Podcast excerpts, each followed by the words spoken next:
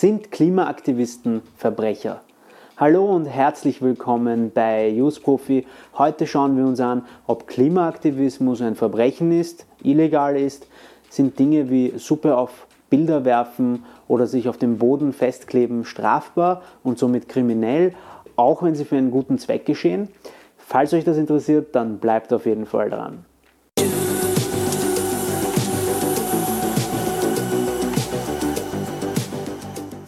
Die jungen Aktivisten der sogenannten letzten Generation haben auf sich aufmerksam gemacht. Ich möchte hier auf zwei ihrer Aktionsarten eingehen, von denen wir immer wieder hören und lesen.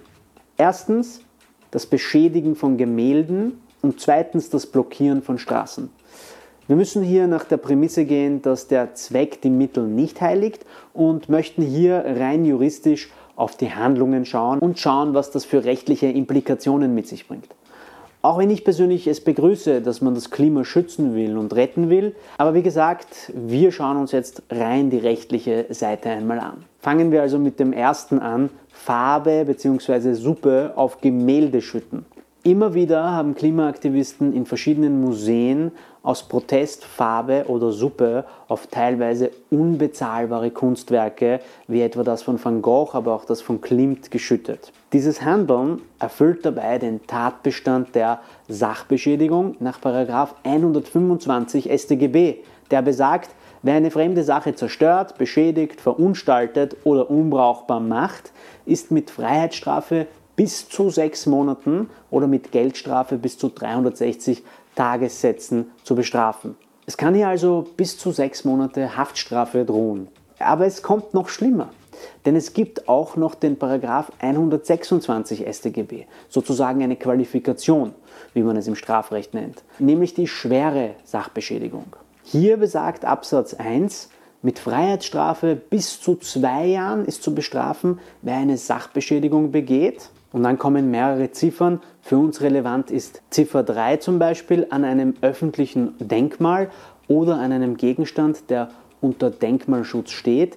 Oder auch Ziffer 4 an einer Sache von allgemein anerkanntem wissenschaftlichem, volkskundlichem, künstlerischem oder geschichtlichem Wert, die sich in einer allgemein zugänglichen Sammlung oder sonst an einem solchen Ort in einem öffentlichen Gebäude befindet. Oder auch relevant ist hier Ziffer 7, durch die der Täter an der Sache einen 5000 Euro übersteigenden Schaden herbeiführt. Absatz 2, wer durch die Tat der Sache einen 300.000 Euro übersteigenden Schaden herbeiführt, ist mit Freiheitsstrafe von sechs Monaten bis zu fünf Jahren zu bestrafen. Hieraus erkennt man, dass alleine diese Aktionen bereits bis zu fünf Jahre Haft nach sich ziehen können. Ob es zu Verurteilungen kommt und ob das Maximum des Strafrahmens ausgeschöpft wird, ist noch unklar. Die Würdigung dieser Umstände, man macht es ja auch aus einem guten Zweck heraus, nicht unbedingt aus Bosheit oder so. Das wird für die Richter, die das entscheiden werden, sicher eine spannende Frage sein.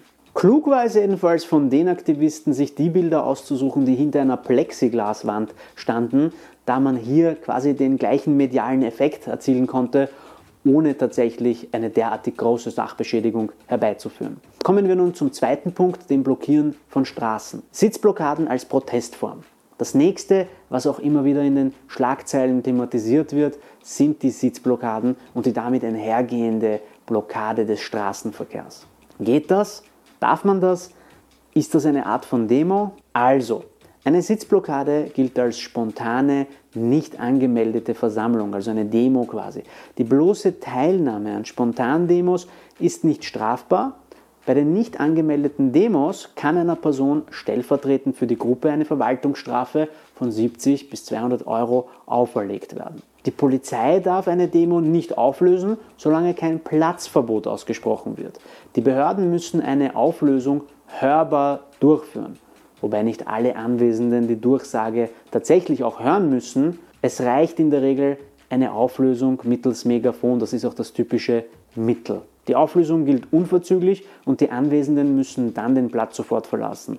Gründe für eine Auflösung können sein, dass strafrechtliche Tatbestände, ein die öffentliche Ordnung bedrohender Charakter der Versammlung oder sonstige Verstöße gegen das Versammlungsgesetz vorliegen. Erst auf eine Nichteinhaltung des Platzverbotes kann dann eine Verwaltungsstrafe folgen. In dem Fall, dass die Polizei durch Wegtragen eine Blockade auflösen möchte, gilt, ein sich aktiv gegen die Polizei wehren, durch Losreißen, Wegstoßen oder Zurückschlagen, gilt als Widerstand gegen die Staatsgewalt, der strafrechtlich verfolgt werden kann.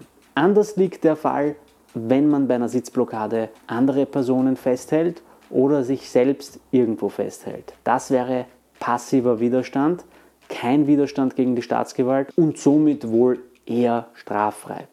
Allerdings muss auch hier aufgepasst werden, dass man sich auch da nicht aus Versehen von der Polizei losreißt und solche Handlungen quasi auslöst. Denn diese können von der Polizei auch irrtümlicherweise falsch gedeutet werden, was das Ganze dann unangenehm macht. Und weiters kann man auch diskutieren, ob es sich beim Festkleben auf einer Fahrbahn unter Umständen um den strafrechtlichen Tatbestand der Nötigung handelt. Nötigung nach 105 StGB lautet wie folgt, wer einem anderen mit Gewalt oder durch gefährliche Drohung zu einer Handlung, Duldung oder Unterlassung nötigt, ist mit Freiheitsstrafe bis zu einem Jahr oder mit Geldstrafe bis zu 720 Tagsätzen zu bestrafen. 105 Absatz 1 StGB. Die Tathandlung besteht also im Zwingen, also Nötigen eines anderen durch Gewalt oder durch gefährliche Drohung. Das Ziel einer Nötigung nach 105 Absatz 1 StGB kann jede Handlung, Duldung oder Unterlassung sein. Strafbar macht sich aber eben nur der, der eines der beiden besonderen Nötigungsmerkmale dazu nutzt. Die Anwendung von Gewalt oder eine gefährliche Drohung. Ein rein passives Verhalten durch eine Steh- oder Sitzblockade ist an sich aber eben noch keine Gewalt und es wird wohl kein Tatbestand der Nötigung dadurch erfüllt sein. Die Frage, die sich stellt, ist, bringen diese Aktionen etwas? Nun, meiner Meinung nach ja, denn die Zeitungen berichten darüber, genauso wie diverse andere Newsformate und ja sogar wir bei Newsprofi setzen uns hin und setzen uns mit der Thematik auseinander und reden darüber.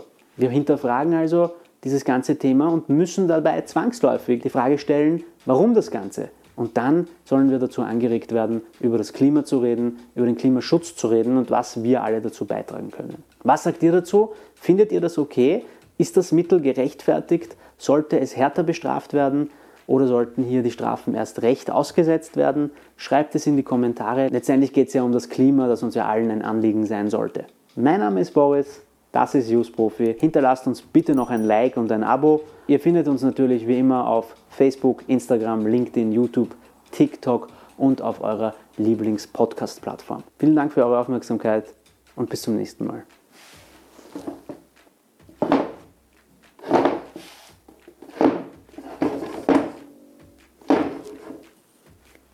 Ich glaube, ich habe mich festgeklebt.